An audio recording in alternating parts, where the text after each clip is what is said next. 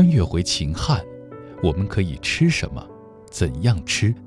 秦汉的飨宴一书，告诉读者，秦汉时期是中国历史上第一个盛世，也是中华饮食体系的奠基时期。在饮食结构、饮食文化交流、饮食制度、烹饪技法、宴集礼俗等诸多方面，奠定了后世两千多年的基本饮食格局。今日轻阅读，周薇电话采访本书责任编辑许庆元，以故事化的讲述，将秦汉饮食文化精粹娓娓道来。还原秦汉四百多年间一幅幅鲜活而生动的饮食文化图景。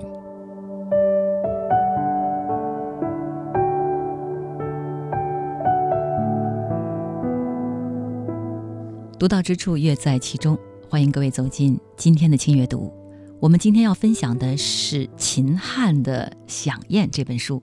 这本书的副标题是中华美食的雄浑时代。对秦汉，秦时明月汉时关，大家都知道那个年代有很多历史风云人物，但是它的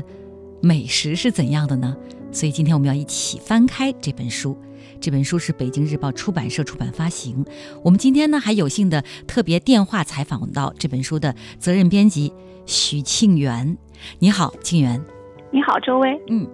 各位听众朋友好，我是《秦汉的飨宴》这本书的策划以及责任编辑。呃，我看了这本书呢，是分拣中国史书系的又一力作。它是继古代服饰、经商历史、书法之旅之后，它聚焦了秦汉的餐桌，寻味盛世饮食底蕴。所以节目一开始，庆元呢给我们的听友读者简单介绍一下这本厚厚的秦汉的飨宴。这本秦汉的飨宴是分为五编。分别是十字八方、烹饪有术、天之美露、宴会雅集、食之食俗。这五编是逐篇递进，是从食材、烹饪、美酒、宴会风俗来层层铺陈，以历史故事作为引子，解读一些古籍文献，梳理典型的文物，来为读者渲染描摹出一幅非常鲜活而生动的秦汉生活画卷。那么这几年呢，网络上流行的很多小段子都是如何穿越回哪里哪里啊，包括穿越回秦汉时期。那么穿越回秦汉时期的主要食物到底是什么呢？在这本书开始的第一编当中就有详细的介绍。呃，说到了主食，说到了肉食，说到了饮品。今天我们的责编庆元呢，为大家介绍第一编十字八方当中的哪一块呢？庆元可以给我们的听友做一个详细的介绍。呃，因为十字八方主要是介绍这一时期的食材，其实秦汉的食材还是非常丰富的。我在这里想跟大家分享的是其中一个呃小故事，也是我们就是这一边的玉指方苏的这里面的一部分的内容，就是汉代人能否吃到小宰羊？小宰羊，这个小宰羊的这个说法呢，是出自五代末年考古的《清异录》，不是指肉食，嗯，而是指豆腐。那里面提到当时的青阳城食己勤己爱民，就是他吃不上肉的时候呢，就会去市场上买豆腐。当时的人都把豆腐称为小宰羊，因为豆腐是人类最早提取的植物蛋白质，也是我们中国人对人类文明的一个重要的贡献。因为它的营养非常的丰富，所以在中国乃至世界饮食史上都有非常重大的意义。所以我们就是想跟大家分享的，就是汉代人能否吃到豆腐呢？嗯，就是主要是这个故事。好的，其实一开始一开始人们认为是可以的，因为南宋理学大家朱熹有一首写豆腐的诗：“种豆豆苗稀，力竭心已腐。早知怀王树，安坐获全部。”这里的怀王是指刘邦的孙子，也是组织编写《淮南红烈》就是《淮南子》那本书的淮南王刘安。因为民间传说是刘安在炼丹的时候无意中创制出了豆腐。不过传说可能只是传说，因为并没有相关的记载和文物来印证。一九六一年的时候，河南密县打虎亭东汉墓葬中出土了一块非常特殊的画像石，当时又让人们看到了汉代人吃到豆腐的希望。因为有专家认为，石刻图像中表现的正是豆腐房内加工豆腐的场面。但是经过一些专家多年的论证，也分析壁画的线图，解读文物的细节，最后更多的专家认为，嗯，这块画像石应该刻画的是酿酒和为宴饮备酒的场景。所以说，秦汉以及以前的文献当中都没有任何关于豆腐的相关记载。不过有一种发音很近似的食物。就是豆腐，就是一个月字旁加一个杜甫的甫，也是我们常说的，就是国府的那个府，就是在古籍里面是有肉干的这个意思。不过虽然发音很相近，但是学者研究认为，豆腐是一种将大豆烘干之后磨粉制成的饼饵类的食物，其实跟豆腐也不是同一种食品。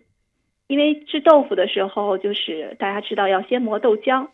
那汉代人喝得上豆浆吗？其实这个应该是可以的。因为现代我们现代人有很多种饮料啦，可乐啊、奶茶、咖啡。其实汉代人的选择也不少，有蜜浆、果浆、米浆。就是米浆其实是用粟米或者是稻米汁制成的，有的时候汉代人也会在里面加上醋，这是他们非常喜欢的一种酸酸甜甜的饮料。因为汉代出土了很多种的那种石磨，磨磨豆制浆这个是没有问题的，因为有米浆嘛，肯定也会有豆浆。但是喝得上豆浆也不一定能吃上豆腐，因为豆腐的制作还需要技术比较高的点浆啊，以及后来呃后面的石膏或者用盐卤等凝固剂凝固的一个程序。所以说，嗯，从目前的资料来看，汉代在这方面都没有什么相关的记载。所以说，汉代人应该是不能像现代人一样有口福吃到豆腐的。至于就是中国人是从什么时候开始吃上豆腐的，呃。秦汉的作者的观点是，或许是有唐的有唐一代，因为前面说到了《清异录》是一部记录隋唐五代社会生活的一部文献，很可能就是唐代的呃豆腐豆腐的技术被创制出来，然后在五代成熟，所以那时候普通人也可以在市场上买到了，就是像青阳城一样用它来替代肉食，补充营养。也就是说，在汉代，在秦汉，我们可以吃到豆子，但是。不一定能够吃到豆腐，对，可以吃到一些就是跟大豆磨干，就是晒制之后一些相关的一些饼饵类的食物，但是确实是吃不到豆腐。嗯，好，那我们了解了一些常识啊。好的，在这个第一编十字八方里呢，我们可以看到有这样几个章节：五谷为养、六畜兴旺、黑暗料理。我觉得这个很有意思啊。黑暗料理里面还聊到了南越王钟爱的荷花雀啊，以及。中山王府的鼠肉珍藏，当然这里面还有鱼人所欲也，五菜为充，果香四溢，乳汁芳酥，就是刚才我们讲到了淮南王刘安的发明啊，一个问号。所以呢，我们要知道一些呃情况的真实属实性，我们还是要来读读这本书《秦汉的飨宴》。轻阅读，读到之处。分享阅读的无限可能。那么，关于第二篇《烹饪有术》呢？啊，我觉得《烹饪有术》第二编它的引子写的很有意思啊，就是我们日常的感受。它一开章就这么说，不知道大家有没有同样的感受？从小到大，不管是父母的唠叨、医生的叮嘱，或是朋友的问候，都能总结一句出场率最高的话：多喝点热水。好像在国人看来，仿佛一杯热水能包治百病啊。因为刚才说到水嘛，所以我们今天就是介绍的这个故事，其实也跟水煮是有一定的关系的。嗯，我们今天呃想给大家分享的就是汉代的老年政和敬老餐。因为我们现在国家对于老年人有很多优待的措施，比如说老年卡呀、老年餐桌呀等等。因为我国一直都有尊老上老的文化传统，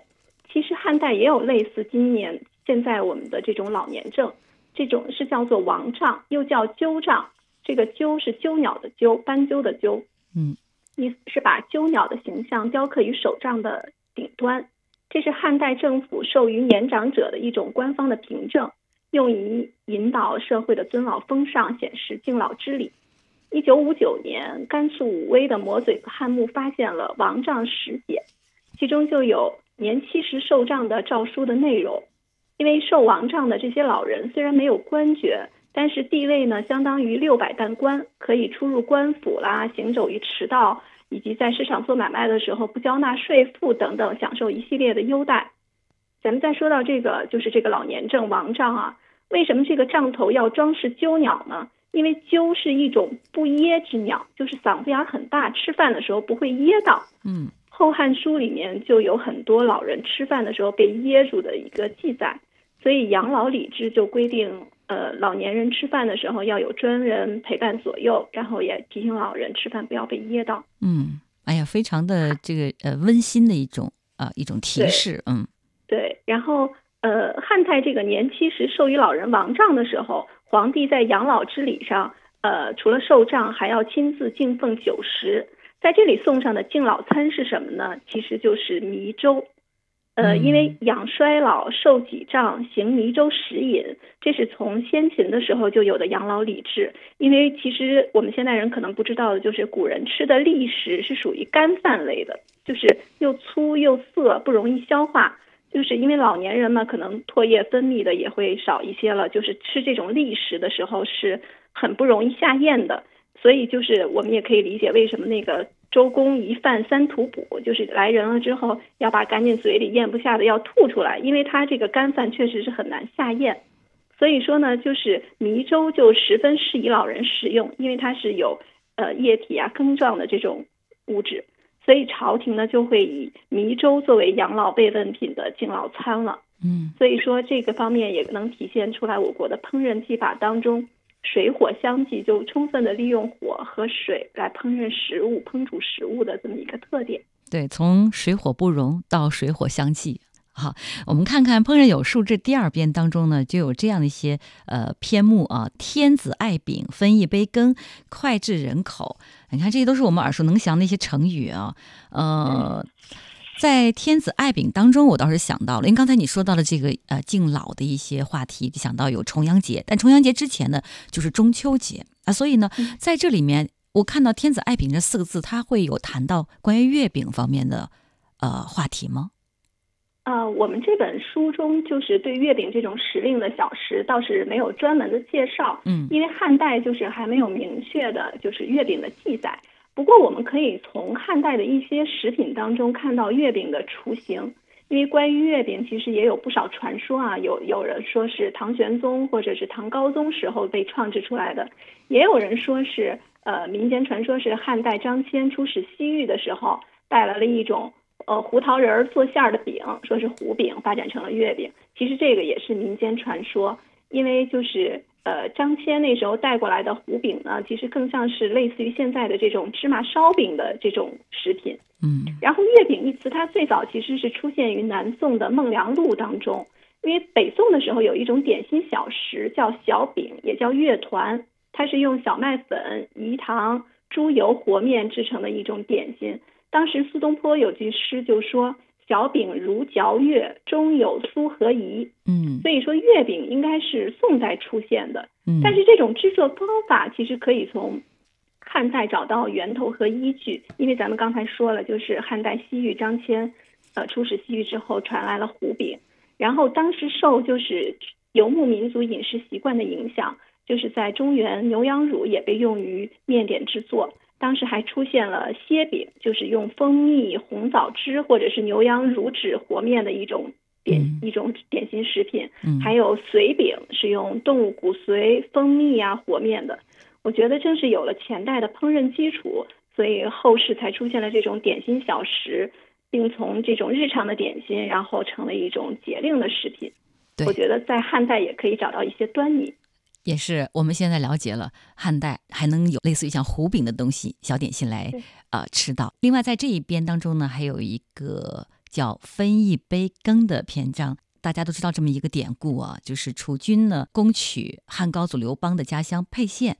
刘太公在逃跑途中呢被楚军俘虏，项羽就威胁刘邦说：“现在你还不赶快投降，我就烹了你的父亲。”而刘邦说道：“我与你项羽曾经在楚怀王面前约为兄弟，我的父亲便如同你的父亲一样。你一定要烹煮你我共同的父亲，到时请分给我一杯肉羹啊，分一杯羹由此而来。所以呢，那个时候也会有羹。那在第二编当中呢，呃，烹饪有术里面也会有对羹的一些介绍，我们就不细说，因为时间关系。我们现在呢，走到这本书的第三编。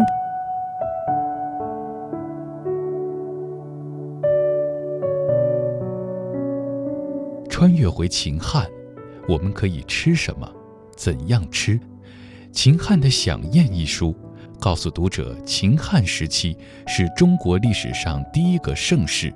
也是中华饮食体系的奠基时期。在饮食结构、饮食文化交流、饮食制度、烹饪技法、宴集礼俗等诸多方面，奠定了后世两千多年的基本饮食格局。今日轻阅读，周薇电话采访本书责任编辑许庆元，以故事化的讲述，将秦汉饮食文化精粹娓娓道来。还原秦汉四百多年间一幅幅鲜活而生动的饮食文化图景。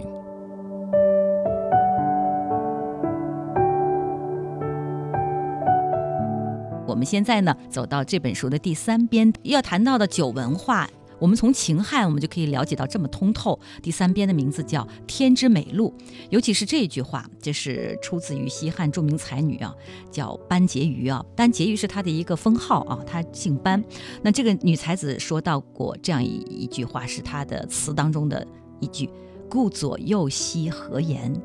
浊雨伤兮消忧啊，把忧愁都可以取消了。那么在这第三边啊，我们的责编庆元给我们介绍哪方面的小知识点呢？嗯，也是想跟大家分享一个非常有意思的一个点，嗯，就是从唯酒无量到酒难多饮，就是为什么西汉我们感觉为什么西汉以后的古人好像酒量变小了？嗯，就是我们现代宴会当中。有人可能喝上一斤左右的高度酒，或者两三斤的低度酒，大家都会称赞它海量。但是其实翻阅先秦和秦汉的史籍，可能现代人都会被古人的海量震惊，因为动不动就是一担担鱼，这个担就是石头的那个石多音字啊。因为之前有很多人呃认为这个担是横竖，就是表重量的，但其实就是古代的一担是百二十斤，相当于今天近六十斤，其实是不太可能。呃，宋代的沈括在《梦溪笔谈》当中也质疑过这种横竖的这种说法，呃，所以这个担呢应该是容量。汉汉代的一担相当于一壶，就是一个角加一个斗字，呃，不过一壶也是差不多有二十升，这个这个量就是喝下去也是让人难以置信的。所以就是呃，有唯一的解释就是古人所饮的酒酒精度数其实很低。因为传世文献记载，就是秦汉以前的酒是很难醉人的。因为孔子说过“唯酒无量，不积乱”，就是说饮酒没有限制，喝多少都行，只要不喝醉闹事就可以。而且中国历史上也经常就是也有水酒的这种说法，嗯，就是西汉以前的酒的度数是很低的。因为西汉的杨雄在法言中也说过：“日昃不饮酒，酒必酸。”就是盛夏或者中午的时候温度很高。酒就很容易变质，失去原本的香气和风味，而且就是西汉文献当中有很多这种好饮的记载，但是到了东汉的时候，就是就感觉酒的度数就有了明显的提高。王充在《论衡》当中就说：“美酒为毒，酒难多饮。”还有“过于三伤，醉续生乱。”这个“伤”是耳杯，就是《兰亭曲水流觞》的那个吕觞。吕觞，对，对，它是战国。汉晋的时候流行的一种饮饮用的酒器，可见就是当时呃东汉的时候的酒的度数就提高了很多。其实酒的度数的提高也反映了汉代酿酒技术的进步。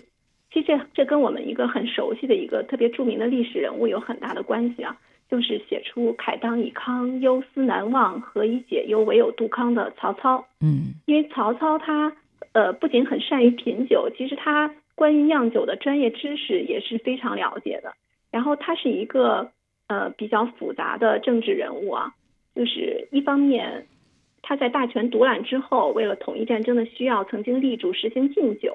这是为了避免酿酒造造成的粮食的耗费，而且为了强力的推行禁酒政策，他还杀掉了当时公开反对禁酒的北海太守孔融，就是我们大家都知道的让梨的孔融。对，因为他是就是孔子的后世孙，所以他，呃，在当时的舆论上还是对曹操杀杀害了孔融有很大的反对，呃，而且孔融其实孔融也是很爱饮酒的，所以他他呃历史记载中里面就经常提到他的座上客横满，樽中酒不空，嗯，所以曹操为了推行禁酒政策，然后杀害了孔融。另一方面，在曹操不得势的时候，他为了讨汉献帝的欢心，又曾经以奏书的形式向汉献帝推荐了当时比较先进的酿酒的新技术——九韵春酒法。这个九韵春酒法应该是当时最先进的一种酿酒方法了。它是分酒批投入原料，然后里边也有一些各种的涉及到各种的自驱的一些工艺，它酿可以酿制出品质很好的高度白酒。其实这项工艺也奠定了我国酒母培养法的基础，在中国古代的酿酒史上也有很重大的意义。所以我们就是刚才感觉到的。呃，西汉以后的人们酒量变小了，其实也不完全是对的，因为主要是因为酿酒技术发展了，然后酒精的纯度和酒精的度数也提高了，所以人们自然而然不能像以前那样好饮了。我们可以从这本书当中还能呃感受到这么多的关于饮酒方面的科学常识。好，那我们继续啊，无酒不成宴啊，所以第四编就是宴会雅集。说到宴会雅集，它要从。筵席开始，这个筵呢就是竹子，竹子席啊，叫筵席。呃，我看到里面呢，呃，在第三百零八页说到了，呃，《韩熙载夜宴图》，他是这么说的：唐代的那个时候，各种高足坐具都非常流行了，呃。在《韩熙载夜宴图》当中，我们可以看到各种的桌椅、屏风、大床，而图中的人物完全摆脱了席地起居的旧习。那说到席地起居的旧习，我们就不得不往前推啊，就推到秦汉时代了。所以在秦汉时代的这个呃，我们要聊的这一边第四边的当中。呃，宴会雅集呢，庆元呢，呃，会跟大家详细的来聊聊一个话题。那个话题呢，跟现在还有关系啊。说到露营啊，自从疫情来之后呢，你看节假日呢也不能去到远处，那我们就近找一个小小水边儿，我们搭上帐篷啊，做一个小小的露营啊。呃，庆元要跟我们说说这个古时候秦汉时候的这个露营是个什么样的概念。呃，我们今天就是从中山王夫妇的这个游猎宴来看一下，就是汉代人的露营的装备。因为我们现代人闲暇时候去露营的时候，可能房车啊、帐篷啊这些装备都特别的齐全。其实汉代人在就是游猎野宴的活动当中，他们的野营装备也是很丰富的。呃，一九六八年的时候，满城汉墓发掘出了中山王刘进夫妇的一些野营装备。中山靖王他其实是汉景帝刘启的儿子，因为三国的时候刘备介绍自己的身份的时候说中山靖王之后就是指的刘胜。呃，首先看刘胜，他发掘他的墓葬当中发掘出了一个二号马车，这个马车非常的华丽，呃，十一只猎狗口含铜标，颈带长链，跟在车架后面很威风。然后车上呢还有弩机、成功器，这个很明显就是游猎的时候做的。然后另外呢，在皇在王后窦婉的墓中呢，还发现了一辆小型的马车和一匹小马的遗骸。这种小矮马在《汉书》当中也有记载，叫做果下马，是可以在果树下骑乘的。这是贵族女性在经常就是也是在野宴的时候，可以在果树下驾游取乐。嗯，因为游猎活动就是会伴随着很多丰富多彩的这种野宴的活动。在满城汉墓出土的一些饮食器具当中，也可以看到这种野宴的一些场面，以及一些非常有意思的便携式的装备。你比如说，呃，有一个铜链子壶，它是一个橄榄的形状，盖面和肩部上都有环钮，然后盖盖面钮上呢有那种短链子，肩部钮上有长链子。长链子穿过盖上的短链之后，还可以系于一个大吊环上。这其实是古人的智慧了，就是可以让壶盖盖得很紧，然后里面的酒水不容易洒出来。而且这种装备呢，既能手携，也能肩背，其实是游猎宴饮以及出去露营的时候的呃所用的一种便携式的酒器。还有就是，比如说一组椭圆形的铜套杯，一套有五件，呃，形制也相同，从小到大。它的杯子的一侧呢有鎏金鎏金的环形耳，它的形状也很漂亮，是回首衔尾的那种凤鸟，造型很精美。这种套杯呢，它最大的特点就是它可以叠合，所以便于收纳，所以就是在呃野宴的时候可以带着，非常的方便。另外呢，就是呃在满城汉墓当中还出土了当时刘胜使用的帐篷，就是卧帐，呃。其中有一具是那种四阿式顶的长方形的卧帐，还有一具是四角攒尖式的方形的卧帐。因为卧帐呢是汉代贵族家居和出行的一算是一个必备之物了。因为我们也其实可以想象得到，当时的刘胜的夫妇也会像现代人一样，在户外搭一个帐篷野餐，然后享受自然风光，非常有意思。对，说到帐篷，呃，前段时间就有人这么说啊，不是去买帐篷，就是在去买帐篷的路上，是这样说的啊。好的，说到这本书的最后一编啊，就是第五编是，呃，实质。食俗，他说的饮食风俗和饮食制度都是中国古代饮食文化的重要组成部分。俗话说“靠山吃山，靠水吃水”，所以呢，在中国疆域辽阔、不同地域的气候、自然环境和物产存在的较大的差异，那么这种差异也带来了各具特色的地域饮食风俗。所以在这一边当中呢，呃，庆元，你看看有什么可以跟我们的听友分享的呢？呃，这边。想给大家分享一个，呃，也是跟巴蜀的饮食风俗相关的一个小故事。中郎将吃出来的西南丝绸之路，巴蜀就是巴山蜀地，嗯，对对对，四川四川一带，嗯，因为说到丝绸之路，大家比较熟悉的一般有两条啊，陆上丝绸之路就是汉代张骞凿空西域开辟的，东起长安，西达大秦，就是现就是古罗马啊。通过河西走廊横贯欧亚大陆的那条陆路的通道，还有一条就是海上丝绸之路，是以广东、福建为起点，连接东南亚、南亚、欧洲的这一条海上的上路。其实还有一条西南丝绸之路，又被叫做南方丝绸之路，可能大家都不是很熟悉，因为这条丝绸之路的前身是蜀深独道，也就是四川、云南到深独，深独是中国古代对印度的称呼。是四川、云南到深独的这么一条商道，因为西南丝绸之路的开开拓，其实就与中郎将唐蒙以及巴蜀的一种特产有关。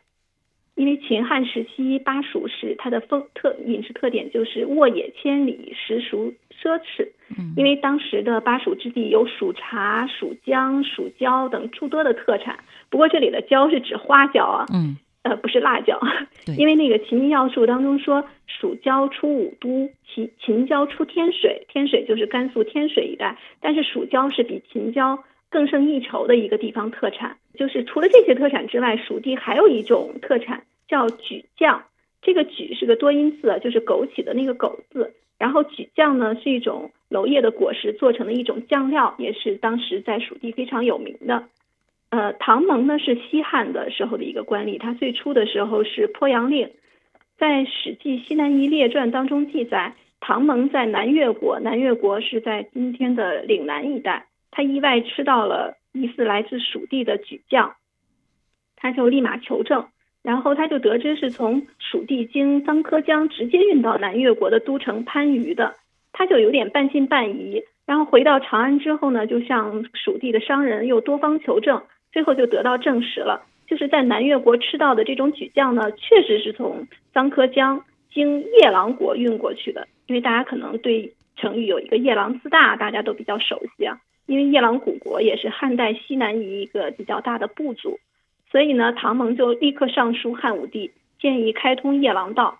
因为汉武帝大家也知道，也是一个开疆扩土、积极进取的一个皇帝，所以他立即就同意了。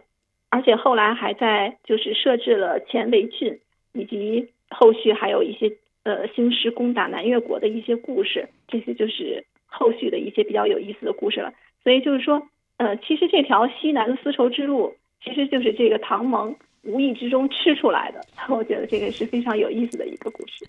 好的，在听友们听这些故事的时候，都会会心一笑，因为有些故事呢，大家好像曾经似曾相识过。从这本书当中，我们会得到再一次的印证。那么我在看这本书的后记呢，呃，作者王辉他说到了这本书呢是跟一个展览有关系，这个展览是中国古代饮食文化展，而且他还说，一个成功的展览可以搭建起展品与观众之间沟通的桥梁，一本有价值的图书也能使读者跨越时空的阻隔，与过去相见和未来对话。所以今天呢，本书的责编许庆元，他代表这本书的作者王辉呢，和我们的听友读者用这样的一种方式相见，我觉得这也是非常可贵的、非常珍贵的一次相遇。啊，所以最后呢，庆元看看还有什么可以代言王辉要跟我们的听友和读者说的话呢？呃，因为王辉他在国家博物馆的策展的经历，就是他在呈现这本书的时候，把图片、各种就是文物简读，然后还有一些古画、壁画这些和文字，然后图文结合的非常的好。其实我们希望说这本书它不是一本简单的书，就是呢，它能让大家感受到它是。比如说，像是一部纪录片，像一场相遇，然后能给带领读者朋友们能够重回秦汉，然后跟随着作者的笔触，跟随着这些真实生动的这些文物，然后让我们来赴一场盛世的飨宴。嗯，就像这本书在封底处有这样两行字：“秦汉雄风，盛世飨宴，历史味道，余韵悠长。”好，也希望我们的节目能够给各位带来这样的感受。非常感谢许庆元，感谢庆元做客轻阅读。嗯，谢谢周薇，谢谢听众朋友们。我们期待各位能够喜欢秦汉的响宴。再见。再见。一年一转，一城繁华落尽。若为君倾城，又何惧？一世宿命，烟雨红尘输赢。缘起缘灭，注定。一颦一笑，一瞬浮生缱绻。若相伴余生，又何怨？执手相牵，似花如你不觉，似旧梦似前缘。阴阳情是缘，与你踏千山暮雪，恍念间，昼夜风雨跌，战鼓震天啼声裂，惊天惊世月，刀光剑影弹指间湮灭，雨雨浅芊，诉情长。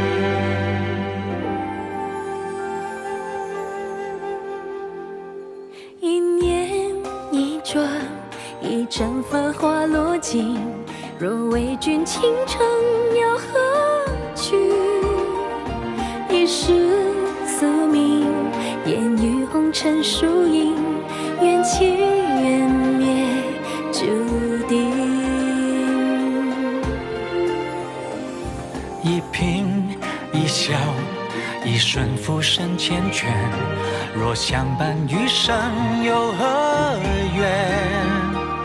执手相牵，似花如你不觉，似旧梦似前缘。云涌青石月，与你踏千山暮雪，望烟绝。昼夜风，战鼓震天蹄声连